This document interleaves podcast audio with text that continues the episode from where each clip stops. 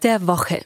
Es geht um das muntere Groundhopping im Europapokal, die Flugposte des FC Bayern und eine viel diskutierte Impfbevorzugung für Profifußballer. Mein Name ist Alexander Augustin und ich rufe Karl-Heinz Kaas.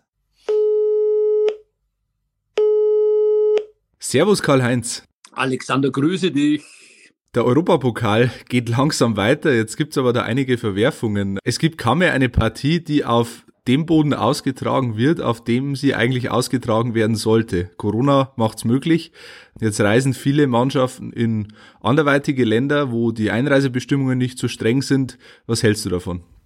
Ja, the show must go on. Also die Entscheidung ist gegen jede Vernunft. Ich bin ja Fußballreporter, aber ich bin auch Fußballfan und ich verdiene mit Fußball auch so zum Teil mein Geld. Aber in der jetzigen weltweiten Pandemiephase habe ich dafür null Verständnis.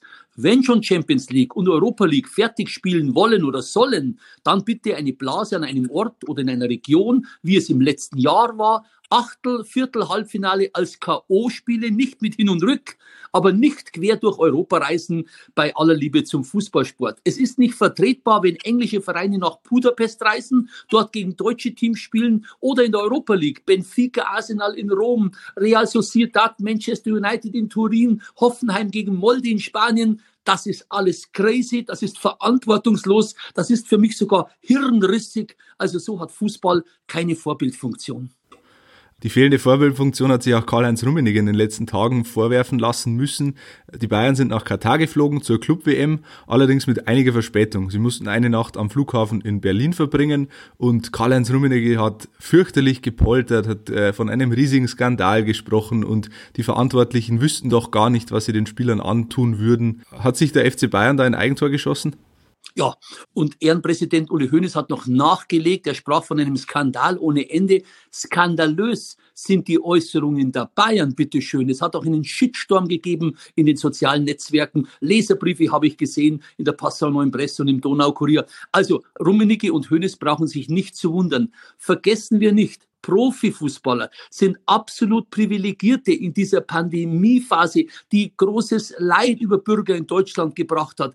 Die dürfen spielen, die bekommen ihr Geld und die Vereine kassieren die Fernsehgelder. Und dann sollen noch Ausnahmen gemacht werden. Also Nachtflugverbot gilt halt für alle. 0 Uhr steht hier und der äh, FC Bayern, dem geht's nicht so schlecht. Die Spieler waren in First Class gesessen. Da sitzen sie besser als wir andere in irgendwelchen Wohnzimmern. Also viele Fans sprechen hier von einem Eigentor.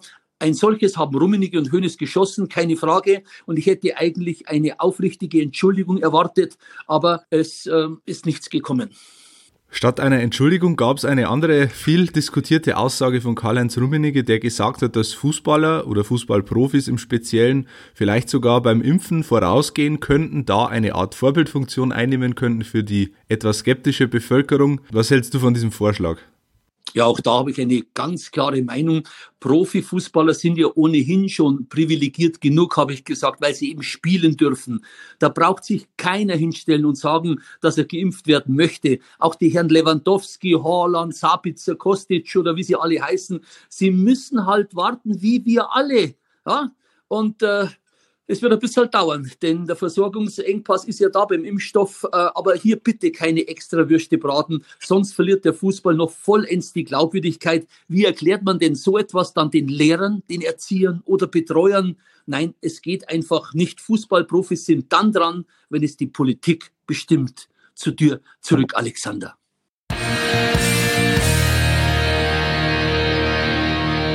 Habt Fragen, Anregungen oder Kritik, dann schreibt uns gerne an heimatsport.pmp.de und abonniert gerne den heimatsport.de Podcast.